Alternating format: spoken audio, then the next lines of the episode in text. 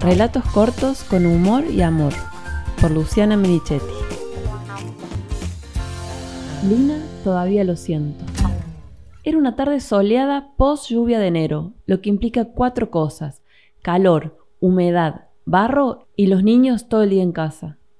Mientras ellos jugaban, yo intentaba trabajar en mi oficina, una computadora en un rincón de la cocina comedor, con los ojos en el monitor y los oídos en el resto de la casa.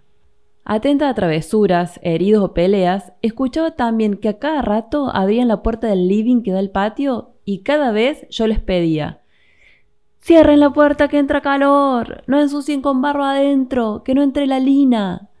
Lina es nuestra perra desde hace 12 años. Es buena, inteligente, aunque me lo discutan, y blanca como el piso del living. Mezcla entre dos razas que podrían ser galgo y ratonero, ella resultó en una forma rara. Es alta, ancha, de cabeza chica y con una cola larga y flaca que se enrula hacia arriba. Intuía que los chicos no me estaban haciendo ningún caso, pero tenía que terminar un trabajo sí o sí, así que seguí en la silla, simulando tener el control a puro bozarrón. Me considero una persona con paciencia, aunque me lo discutan, y pocas cosas me la rebalsan. Las peleas entre hermanos es una de ellas.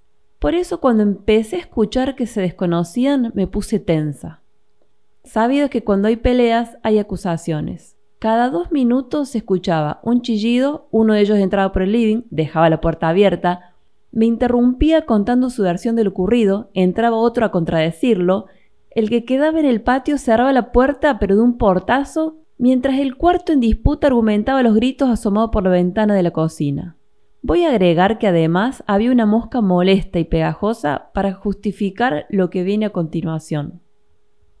Después de varias veces lo mismo, me levanté sacada, sintiéndome atraída por Mordor, los chicos huyendo de solo verme y yo por detrás.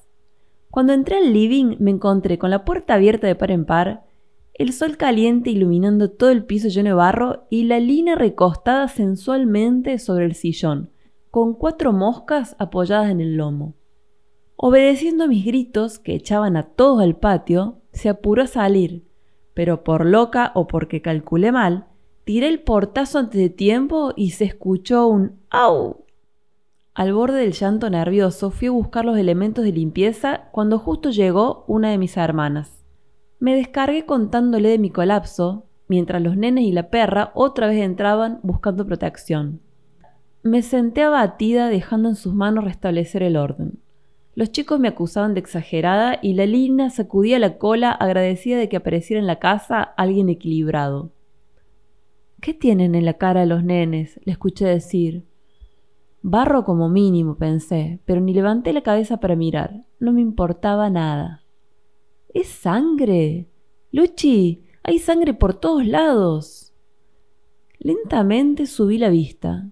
A lo Jackson Pollock, la lina con la punta de la cola iba salpicando gotas rojas por el piso, las paredes, el ventanal, la cara de los chicos y la ropa de todos. A la locura le sumé la culpa y ahí sí me largué a llorar. Mi hermana con ayuda de los nenes limpió todo, los hizo bañarse, los sentó tranquilitos y acobardados frente al televisor y se fue a su casa a hacer lo mismo. Cuando Juan llegó del trabajo le tocó juntar la punta de la cola del piso y llevar a la pobre Lina al veterinario. A mí me tocó hacerme cargo de mi bestialidad y de los costos de la cirugía.